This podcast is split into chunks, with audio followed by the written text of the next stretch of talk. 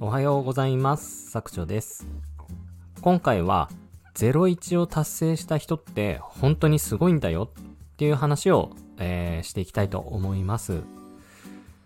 えっ、と、SNS とか見てますと、うんと、まあ、今月は4桁しか稼げませんでしたとか、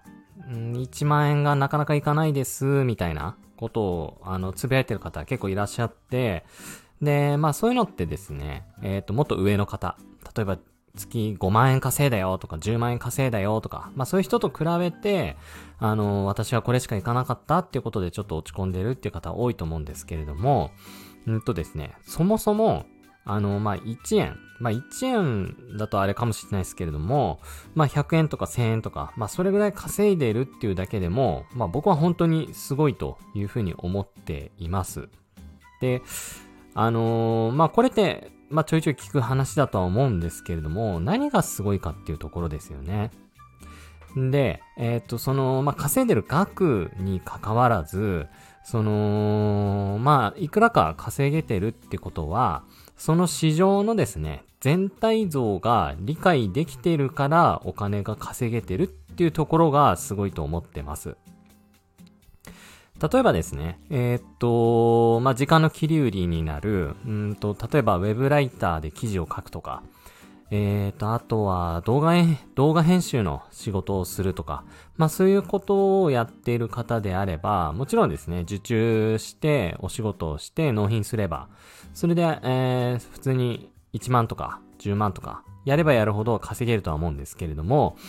じゃあですね、その人たちに、うんと、一からブログを作ってくださいとか、うんと、YouTube で再生数が伸びる動画をぜひ作ってくださいというふうに依頼しても、いやいやいやいや、そんなのわかりませんとか、うーんと、僕にはできません。まあ、指示されたことだけならできますけれども、そういったことはできません。っていうふうになると思うんですよね。まあ、そんな中で、えーっと、まあ、少しでも01達成できてるっていう人は、えー、その、例えばブログだと SEO のある程度の全体像が分かっているから、あそこに読者さんが訪れて、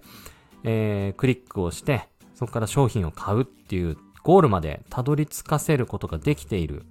すすなわち、ま、全体像が見えてるってことになると思うんですよね。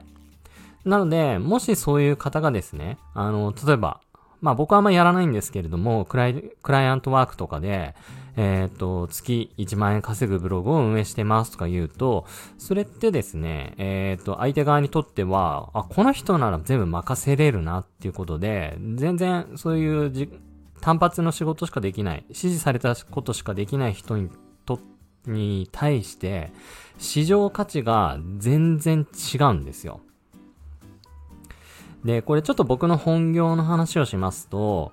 僕もですね、本業で、えっ、と、まあ、設計とか、まあ、コンサルタント業みたいなのをやってるんですけれども、まあ、その一部始終全部をですね、自分たちやるっていうのはなかなか、あのーまあ、できないということ。まあ、苦手の部分もあるし、そもそも手が追いつかないっていうこともあるので、外に外注をするんですけれども、じゃあその外注するときにどういう人を優先的に選ぶかっていうと、やっぱりですね、あの、自分で考えて、えー、作業、答えを出してくれる人。まあ、それを優先的に選びます。うん。で、まあ、そういう方ってですね、あのこ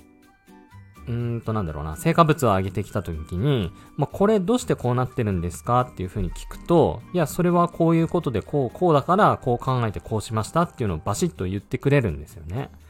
すると、あのそのまあ成果品を受け取った僕の方も、あ、なるほどなって、それは納得できるから、じゃあその方向で行きましょうとか、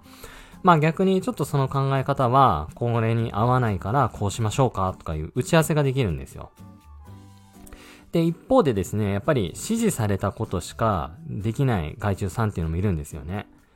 例えば上がってきて、え、なんでこんな成果物作ったんですかって聞くと、いやいや、そこ指示されてませんからっていうことで、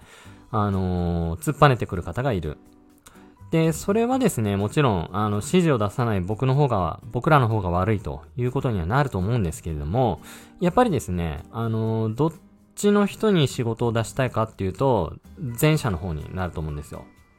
で、もちろん、前者の人っていうのは、あの、時間単、あの、単価が結構高い場合はあるんですが、まあ、その分ですね、あのー、生み出してくれる成果物が大きいので、僕にとって、えっ、と、時間がすごく余裕できるんですよ。まあ、ある程度の指示、ざっくりとしたイメージだけを伝えれば、うんと、全部を完成させてくれる。一方で、まあ、安いけれども、細かい指示を与えないと、あの、作れるものが作れないっていう人だと、結局、限られた時間の中で、僕がその人に指示を細かく与える時間っていうのが必要になるんで、まあ、それだったらこれ自分でやった方が早いじゃんってなっちゃう場合もあります。まあそういうことでですね、もう一回こうブログとか、まあそっち側に話を戻すんですけれども、